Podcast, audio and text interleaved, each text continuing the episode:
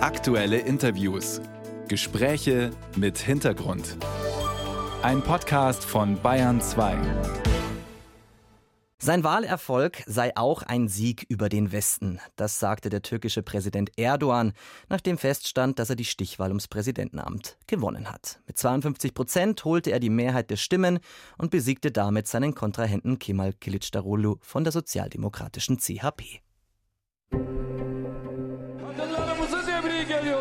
Ich gratuliere unseren Frauen, unserer Jugend, allen Brüdern und Schwestern, die ihr Herz der AKP gewidmet haben. Und ich möchte allen in der Türkei und im Ausland danken, die sich am zweiten Wahlgang beteiligt haben.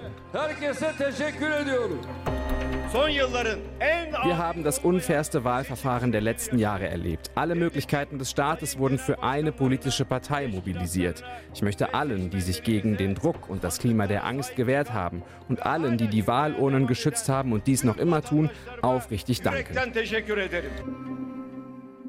Das sagte der unterlegene Kemal Kılıçdaroğlu. Es war ein unfairer Wahlkampf seiner Meinung nach. Dieser Wahlsieg Erdogans wird auch Auswirkungen auf die weitere Zusammenarbeit mit der EU und speziell auch mit Deutschland haben. Und welchen politischen Kurs Deutschland jetzt einschlagen soll gegenüber der Türkei, darüber spreche ich jetzt mit einem, der das maßgeblich mit beeinflussen kann. Michael Roth von der SPD. Er ist der Vorsitzende des Auswärtigen Ausschusses im Bundestag und er ist außerdem Politikwissenschaftler. Ich grüße Sie, Herr Roth. Hallo, Herr Hacker. Grüße nach Bayern. Es war ein knapper Sieg für Erdogan. Wie bewerten Sie denn das Ergebnis vom Wochenende?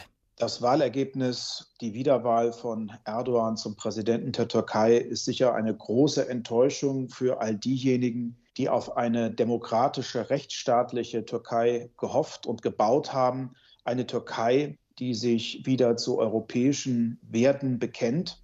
Auch wenn das Ergebnis knapp sein mag, es ist deutlich genug, sodass ich davon ausgehe, dass Erdogan seinen autoritären Kurs für die Türkei, in der Türkei, aber auch außen- und sicherheitspolitisch fortsetzen wird. Und er hat jetzt ja auch nach dem Wahlsieg von einem Jahrhundert der Türkei gesprochen und er nannte seine Wiederwahl einen Sieg über den Westen. Das ist ein Zitat. Wie wird sich jetzt Deutschland im Umgang mit der Türkei positionieren müssen, Ihrer Ansicht nach? Wir haben in den vergangenen Jahren, vor allem auch in der Ära Angela Merkel, immer wieder auch Rücksicht zu nehmen versucht auf Erdogan. Wir sind auf viele Provokationen, auf viele Beleidigungen nicht eingegangen.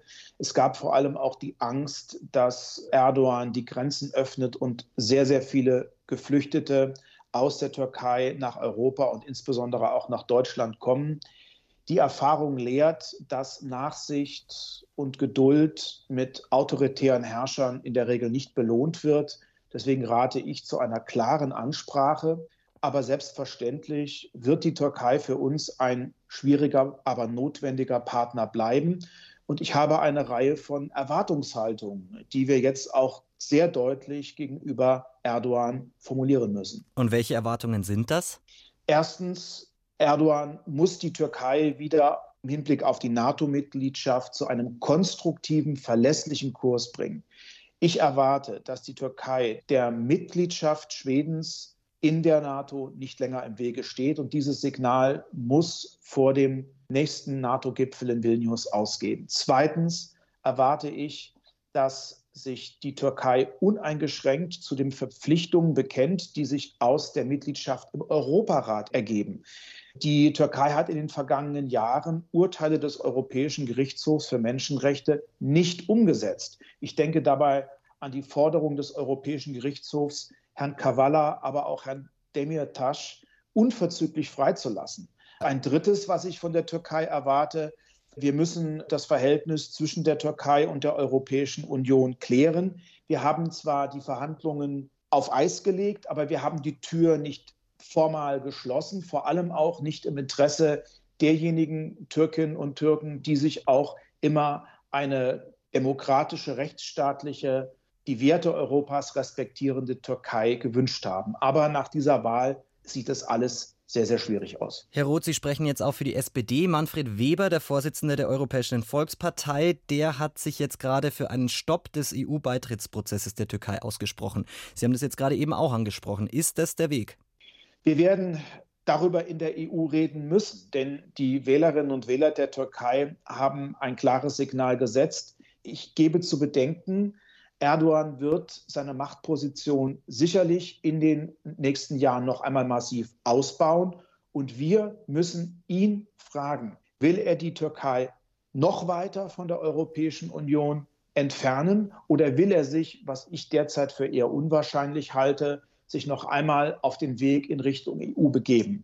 Aber wir müssen diese Frage klären und wir sollten sie gemeinsam und vor allem auch im Dialog mit der türkischen Zivilgesellschaft und mit dem kritischen Teil der türkischen Zivilgesellschaft klären.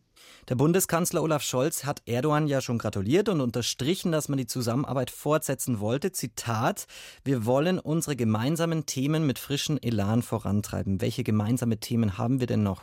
Na, was soll denn der Bundeskanzler sonst sagen? Äh, die Türkei bleibt ein ganz wichtiges Land. Äh, noch einmal, die Türkei ist NATO-Mitglied. Die Türkei ist ein Land, das wir auch dringend brauchen, um Einfluss zu nehmen auf den Kriegstreiber Putin. Aber das geht so nicht weiter. Wir brauchen schon auch ein klares Bekenntnis von Erdogan, dass er die Werte der NATO teilt. Das heißt, auch wenn mir Herr Erdogan nicht passt und auch wenn ich seine Politik dezidiert nicht teile, dann brauchen wir eine Türkei, die ihrer Verantwortung in dieser Region gerecht wird. Und ein letztes, Erdogan braucht ja auch uns. Wie seine und wo? Wirtschaftspolitische, seine wirtschaftspolitische und seine soziale Bilanz ist verheerend. Es gibt eine riesige Inflation in der Türkei. Er hat dieses Land wirtschaftlich an den Abgrund manövriert. Und wenn er aus dieser maladen Situation heraustreten möchte, auch im Interesse der Bürgerinnen und Bürger seines Landes, dann braucht er Investitionen aus Europa. Dann braucht er sicherlich auch die Unterstützung Deutschlands. Die können wir ihm aber nur gewähren, wenn er auch zu Verlässlichkeit zurückkehrt und wenn er ein Mindestmaß von Rechtsstaatlichkeit wieder respektiert, mit unabhängigen Gerichten, mit einer massiven Bekämpfung der Korruption. Also es gibt viel zu tun und er, wir müssen auch von Erdogan erwarten, dass er der Spaltung seines Landes insofern Rechnung trägt, dass er jetzt auch auf diejenigen zugeht, die ihn nicht gewählt haben. Das sagt Michael Roth, der Vorsitzende des Auswärtigen Ausschusses zum Wahlsieg Recep Tayyip Erdogans in der Türkei und welche Auswirkungen das auf Deutschland haben wird. Er sagt, dieser Sieg ist eine Enttäuschung für alle, die sich eine demokratischere Türkei gewünscht haben. Herr Roth, herzlichen Dank für Ihre Zeit. Ich danke Ihnen, Herr Hacker.